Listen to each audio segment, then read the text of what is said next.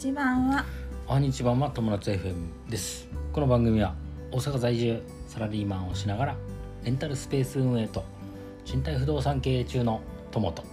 専業主婦夏の仲良し夫婦が不動産や妊娠出産などの情報発信をする番組です。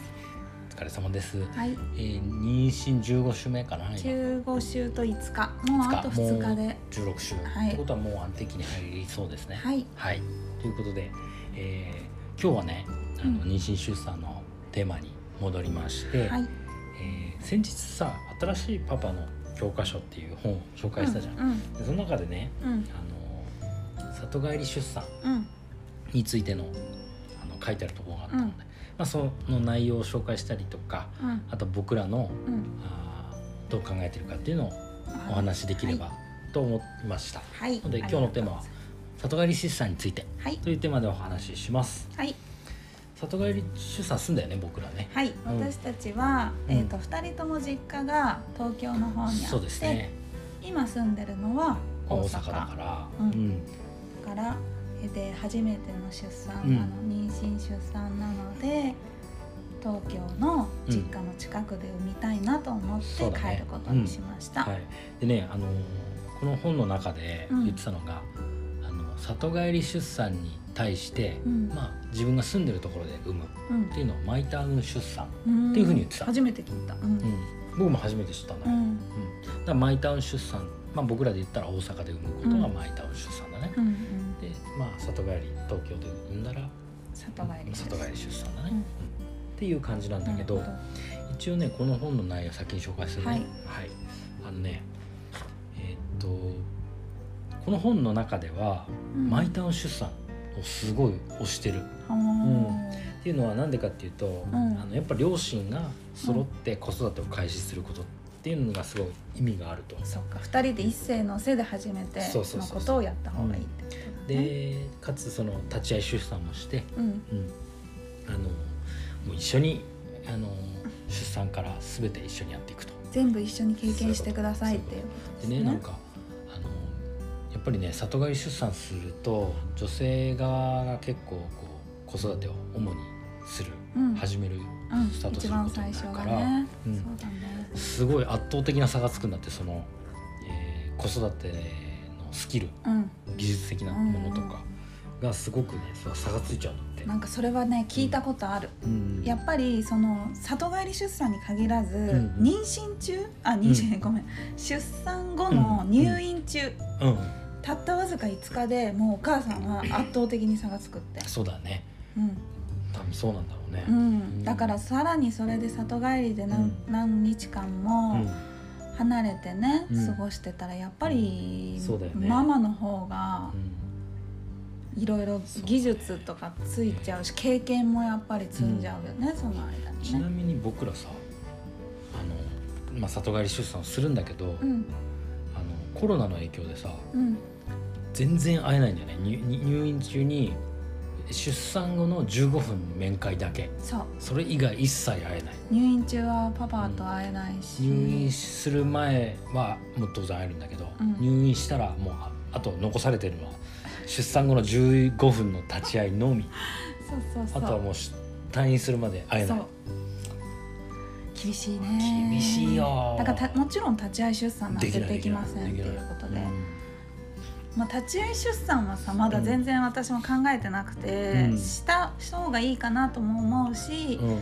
でもなんかあんまりそこまで負担をねうん。夫にかけてうん。どうなんだろうとか夫がいや負担ではないでしょ負担じゃないか。えだっておママの負担お母さんの側の負担に比べたら全然なんともないでしょ。そっか。でもなんかなんていうんだおろおろしちゃう。まあおろおろはするね。しなんか。それはしょうがない。だからどうしようかなって思ってたけどそもそも悩む隙もなく、うん。コロナだから、お父さんは出産後にうん。赤ちゃんに15分だけ会えますがそれ以外は退院まで一切会えませんっていうことを言われたよね。そうだね。だからそこでかなり差がつくよね多分ね。お多分そらく。すごいつついちゃうよね。でもしょうがない。でもねここのうん。この教科書ではそうやって言ってるんだけれども、里帰りそう。いい部分もたくさんね。里帰り出産。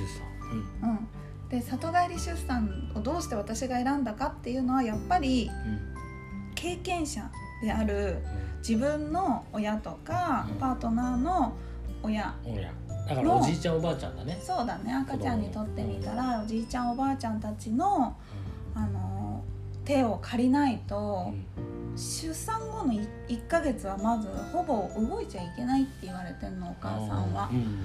だからその時に気軽に頼めるお母さん自分のお母さんだったり、相手のお母さんうん。とかお父さんとかだったりがいないと、うん。パパはさ、ね。仕事してたりしてすぐに確かに。助けに来れないとかあるかもしれないから、そういう意味ではちょっと必ずそのマイタウン出産うん。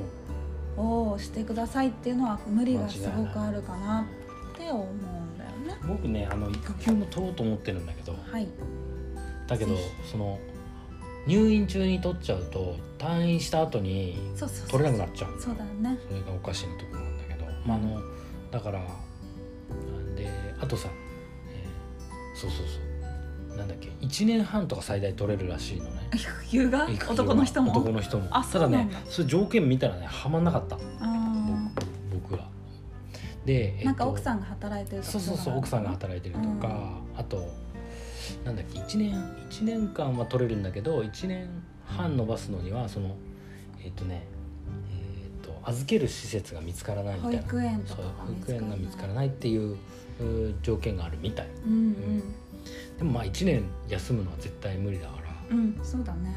結局お給料もほとんど半分ぐらいになっちゃうからまあそれはちょっと怖いから、うん。えっ、と1年はいかないけどまあでも1週間2週間ぐらいは休みたいかな、うん。できれば。2週間は取ってほしいっていうのはうん。今度里帰り出産から帰ってきた後そこだね。大変だもんね。が今度は本当に一人うん。な一人っていうかまあともくんはいるけどうん。一人になっちゃうからそこでうん。ぜひ二人一緒にっていうのを始めるのがいいやりたいねかなと思う。うん、でねもう一個ね面白いのがあって、うん。あのね男性側うん。はやっぱり圧倒的な差がつくじゃないですか、はい。その子育てのさ、そうだあね。の技術にというかまあ子供の扱い方だったりとか。うん。でそ何よりもその男性側はうん。あの上手にやることよりもたくさん世話をすること、うん。うん。あの気をつける。でそれによってやっぱりあの上手になるし扱い方が。そっかそっうん。か。その質よりも量を心がけてはい。あの子供の世話をしてあげてくださいと。